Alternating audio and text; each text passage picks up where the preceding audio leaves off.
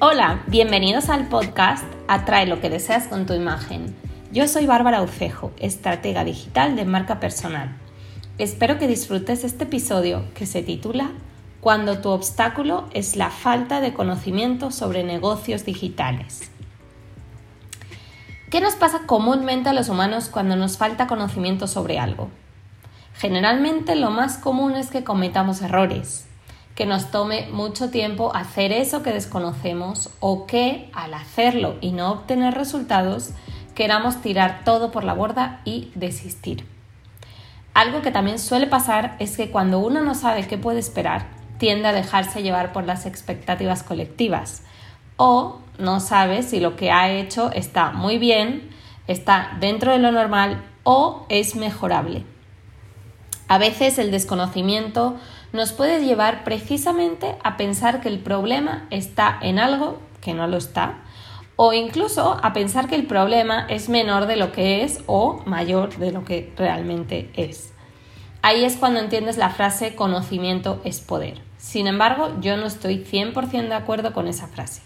Para mí, acción combinada con conocimiento es poder. Los profesionales con los que yo hablo diariamente me dicen que su principal problema es que desconocen las estrategias digitales, que no saben usar bien las redes sociales o sacarles el máximo partido, que no saben cómo hacer un reel sin tardarse horas o cómo hacer una historia que enganche. Y ahí es cuando yo empiezo a hacer preguntas y me doy cuenta de que eso es solo una parte del problema porque ¿de qué sirve que sepas hacer un reel con las mejores transiciones y efectos si luego no tienes un producto validado que ofrecer? Y al revés, ¿de qué te sirve ser el máximo experto en tu campo y dar un servicio excelente si luego no lo sabes vender en redes sociales? Estarás de acuerdo conmigo que ambas cosas son cruciales para que un negocio digital sea rentable y por tanto exitoso. Influyen más variables que no vienen al caso, hablando de este tema, pero creo que como reflexión, si logras pasar del puro conocimiento, acumulando información en tu cabeza, para pasar a aplicarla y poner en práctica todo ello, ya es un paso.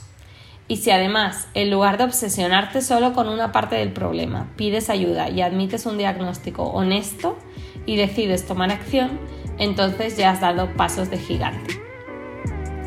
Pues bueno, si te gustó este episodio, recuerda darle clic al botón de seguir, compartir con tus amigos y volver para escuchar próximos episodios que te ayuden a crecer online.